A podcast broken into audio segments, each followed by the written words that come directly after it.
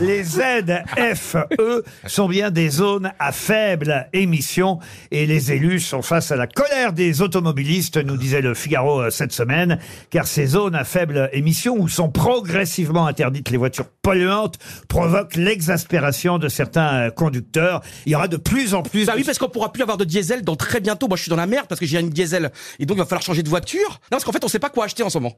Moi, en ce moment, je sais pas parce qu'en fait, euh, est-ce qu'il faut prendre de l'électricité? Est-ce qu'il faut prendre de, du- de, de, de l'hybride? Je sais pas. Je suis paumé. Ce qui m'impressionne, c'est vraiment les gestes que vous faites euh, en, en parlant. que voulez-vous? C'est la dernière éolienne qui reste à Paris.